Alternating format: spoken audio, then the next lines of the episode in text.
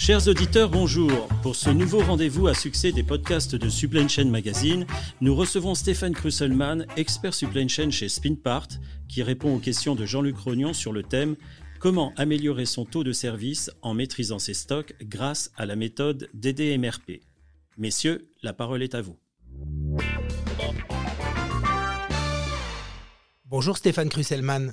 Alors trois lettres, MRP, Manufacturing Requirements Planning. Voilà des décennies que c'est le modèle de planification dominant dans les entreprises au niveau mondial.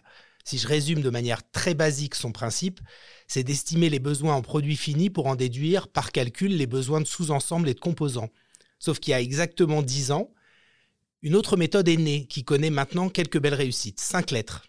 DDMRP, soit Demand Driven MRP, MRP, que l'on peut résumer par calcul de besoins tiré par la demande réelle. En tant que manager du cabinet de conseil Spinpart, vous avez mené à bien plusieurs missions DDMRP pour des clients. D'après votre expérience, quels sont les atouts du DDMRP face au bon vieux MRP Cette méthode n'est certes pas une baguette magique, euh, elle n'a d'ailleurs jamais prétendu de faire complètement disparaître le MRP. Mais elle possède, selon moi, trois vertus majeures qui offrent une plus grande souplesse et agilité. Premièrement, on est moins dépendant des prévisions de vente à court terme et la référence. Tandis que MRP classique suppose euh, des décisions prises sur la base de ces prévisions, euh, DDMRP prend toutes les décisions de réapprovisionnement seulement sur la base de la consommation réelle, même si les prévisions sont gardées pour dimensionner les niveaux de stock souhaités. Deuxièmement, avoir une gestion plus graduelle, mieux maîtrisée, car mieux priorisée.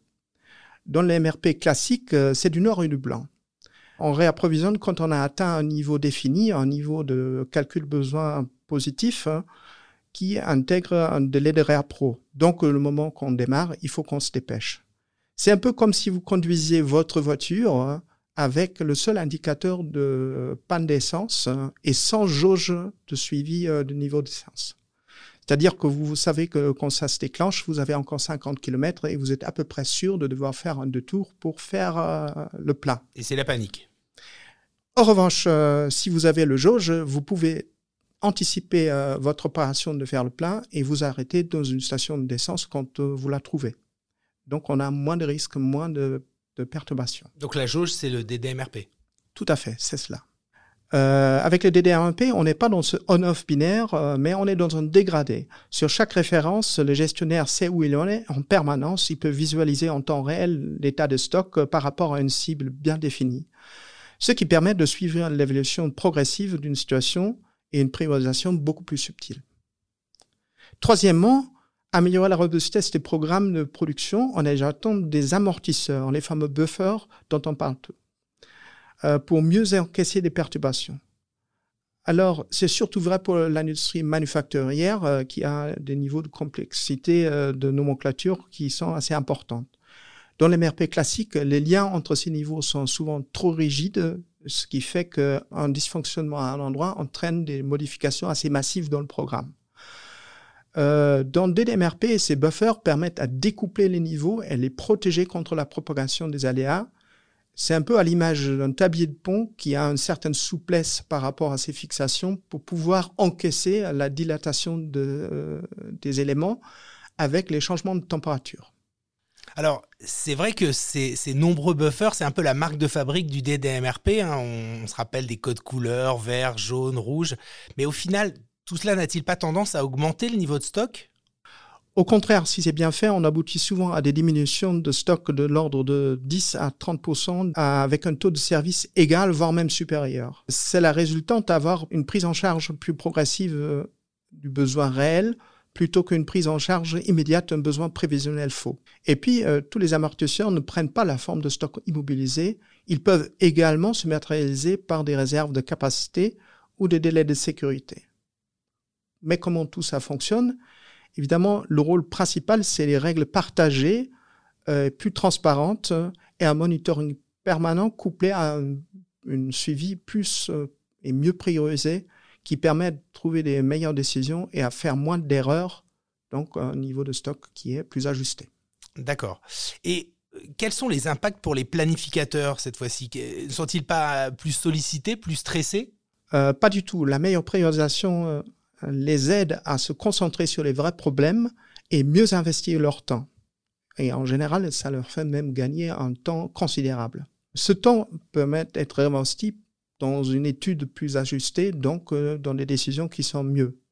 Dans la très grande majorité des cas, d'ailleurs, après une hésitation au départ euh, due au changement nécessaire, on observe une grande adhésion des planificateurs à cette méthode euh, DDMRP qui leur facilite la vie.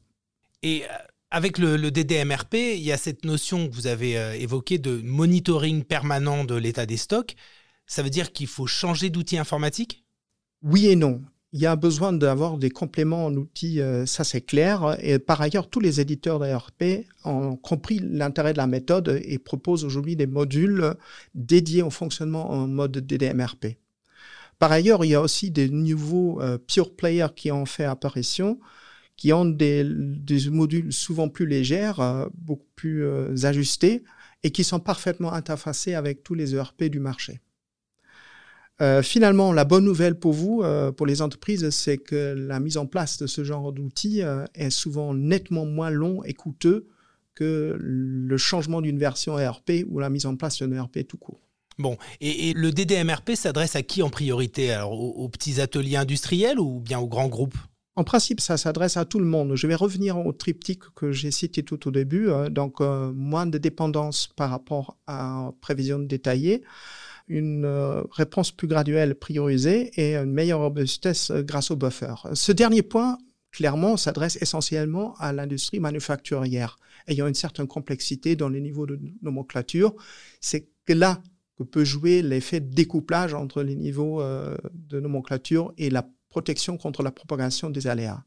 En revanche, la réduction de la dépendance aux prévisions ainsi que la meilleure priorisation et une prise de décision plus graduelle s'applique particulièrement aussi aux activités retail qui ont souvent à gérer un nombre de références très très importantes.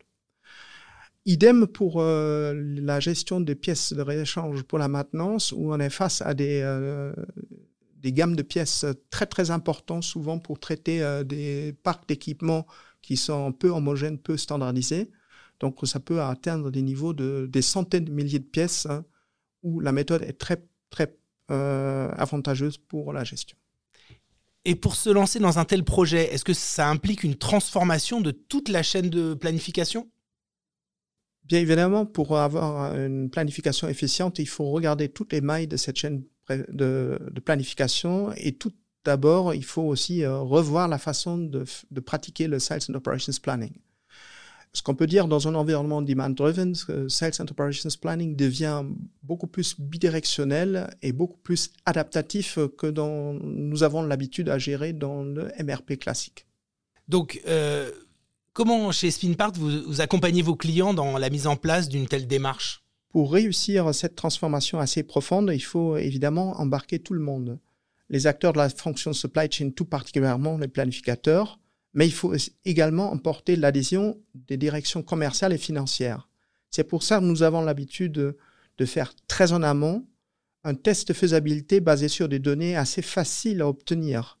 Il faut dimensionner les enjeux de l'entreprise en termes de qualité de service et de stock pour pouvoir convaincre les décideurs à franchir le pas. Ensuite, nous avons l'habitude d'accompagner les entreprises sur les étapes successives jusqu'à le déploiement réussi de l'ensemble, avec une bonne nouvelle pour les entreprises que même si cette transformation est profonde, ce sont des projets qui sont beaucoup plus rapides et moins coûteux que des changements de version ERP, voire même des mises en place de systèmes ERP. Oui, donc ça c'est plutôt rassurant. Merci Stéphane Krusselman pour cet éclairage concret sur le DDMRP. À bientôt pour un prochain podcast Supply Chain Magazine. Merci Jean-Luc, à très bientôt j'espère.